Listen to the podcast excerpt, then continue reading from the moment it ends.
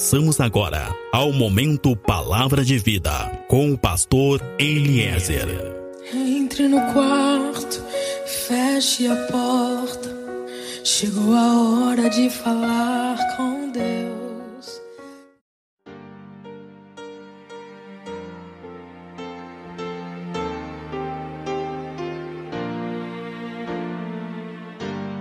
Olá, meu irmão. Olá, minha irmã. Paz seja contigo, paz seja com a tua casa.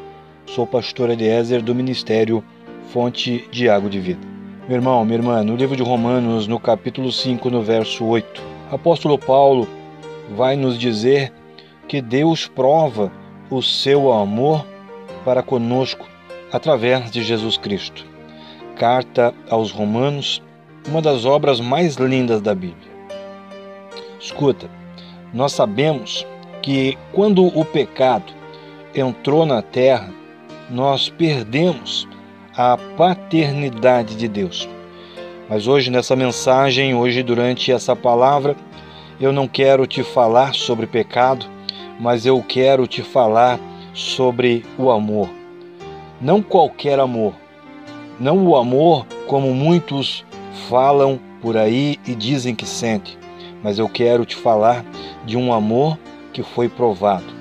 Em Romanos 5:8, Paulo está falando não de um simples amor, mas de um amor que foi provado. Existe um amor muito grande ao nosso redor. Existe um amor muito forte, muito poderoso que nos cerca. Existe um amor muito forte nos cercando. Hoje eu não vou falar sobre pecado, mas eu vou falar sobre esse amor um amor real, um amor verdadeiro, o único amor que um dia foi provado o amor de Deus. Na carta aos Romanos, Paulo vai nos dizer que através da morte de Jesus Cristo, seu único filho, Deus prova o seu amor por nós. E esse pronome que Paulo está usando, quando Paulo usa o pronome nós, ele está dizendo que Deus provou o seu amor por mim e por ti. E é por isso que nesse momento nós podemos estar compartilhando essa mensagem, nós podemos estar compartilhando da palavra do Senhor. Porque não foi um amor provado por Pedro, não foi um amor que foi provado por Paulo. Deus não provou o seu amor por algum profeta ou sacerdote. Ele provou o seu amor por nós. E é por isso que nós podemos estar seguros, é por isso que nós podemos estar firmados e convictos na obra dele em nós, porque ele provou que nos ama, ele provou o seu amor por nós. Não podemos duvidar disso, não podemos duvidar desse amor. Sabe, muitos se sentem sozinhos, muitos se sentem carregados de angústias e tristezas, muitos são aqueles que carregam tantas dores porque falta acreditar nesse amor. Somente em Deus temos o amor verdadeiro, somente em Deus temos o amor real, um amor que pode curar, que pode sarar, que pode perdoar. Não um amor emocional ou sentimental, mas um amor real que pode curar, sarar, libertar e perdoar. E por não acreditar nesse amor, muitos estão aí carregando tristezas, carregando angústias e se sentindo sozinhos. Escuta, podemos crer podemos ter convicção no amor que Deus tem por nós, porque é um amor real.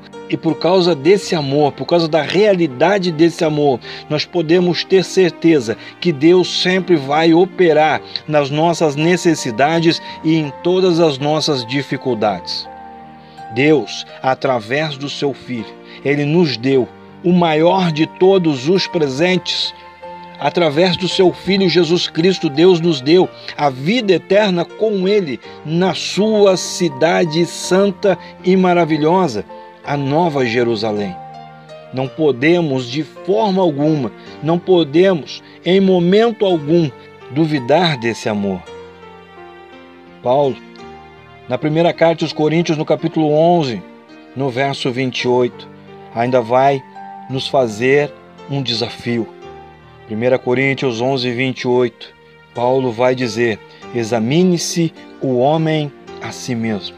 Será que nós merecemos esse amor? Será que tu merece esse amor? Será que tu merece a prova desse amor? Paulo está dizendo para mim e para ti: olha para o teu exterior, olha para o teu interior e tenta encontrar em ti algo que te faça merecedor de tanto amor. Examine-se, pois, o homem. Paulo, na verdade, ele está te dizendo agora: veja quem realmente tu é. Examine-se e veja quem realmente tu é.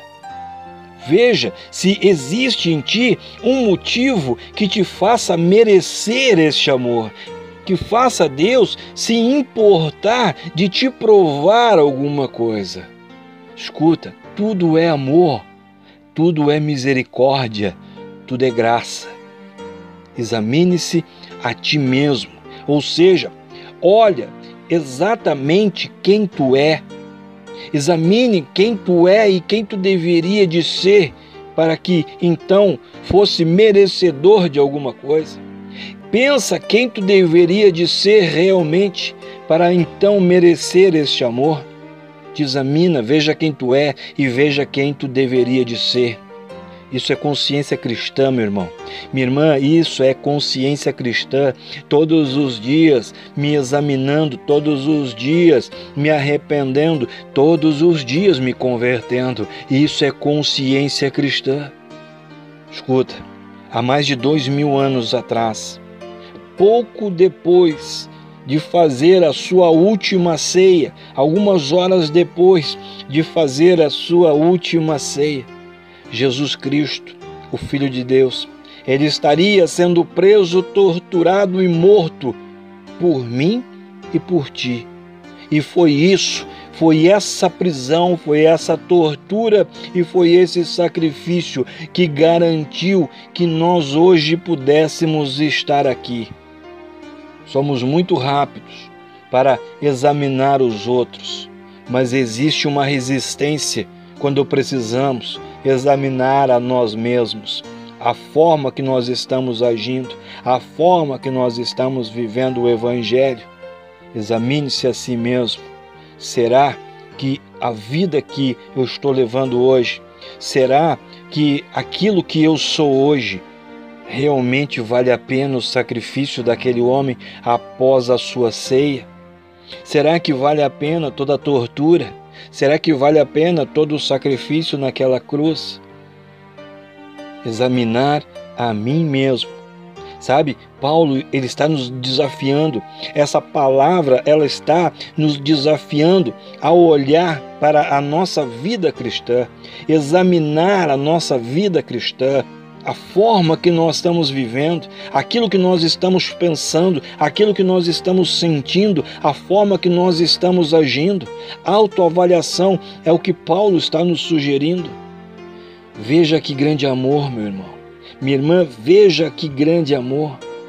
A palavra é linda, ela diz: examine-se o homem a si mesmo. Escuta, Deus está dizendo: examine-se o homem a si mesmo, e se hoje tu encontrar em ti algumas feridas, eu te sararei, porque sou eu que te curo, porque sou eu que te saro.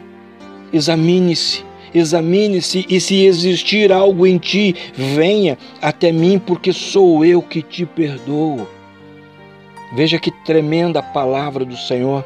Examine-se o homem. Agora, quando nós não nos examinamos, nós não encontramos em nós o pecado, nós não encontramos em nós as feridas, nós não encontramos as dores, então nós não somos sarados, nós não somos curados, nós não somos perdoados. Examine-se, pois, o homem, e se tu achar algo em ti, venha até mim, porque sou eu que te perdoo, sou eu que te curo, sou eu que te saro. Examine-se e venha até mim.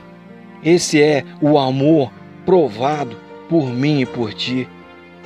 Um dia há mais de dois mil anos atrás, Deus pegou o seu filho, ele colocou o seu filho numa cruz e ali, naquele momento, no alto daquela cruz, ele estava restaurando a paternidade. Paternidade é intimidade, paternidade é relacionamento íntimo. Naquela cruz estava sendo restaurada a intimidade comigo, estava sendo restaurado o relacionamento íntimo contigo. Livro do profeta Isaías, capítulo 53, verso 4, está escrito: Verdadeiramente ele tomou sobre si as nossas enfermidades, as nossas dores, as nossas transgressões e as nossas iniquidades. Isso quer dizer, meu irmão, minha irmã, isso quer dizer que ali do alto daquela cruz, através da vida do seu filho, Deus estava dizendo para mim e para ti: Eu te amo e agora eu estou te curando.